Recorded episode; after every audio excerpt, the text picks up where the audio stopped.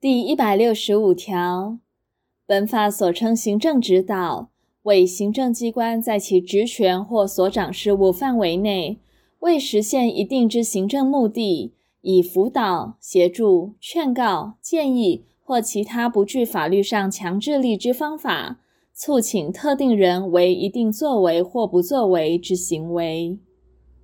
第一百六十六条第一项，行政机关为行政指导时，应注意有关法规规定之目的，不得滥用。第二项，相对人明确拒绝指导时，行政机关应即停止，并不得据此对相对人为不利之处置。第一百六十七条第一项。行政机关对相对人为行政指导时，应明示行政指导之目的、内容及负责指导者等事项。第二项，前项明示得以书面、言辞或其他方式为之。如相对人请求交付文书时，除行政上有特别困难外，应以书面为之。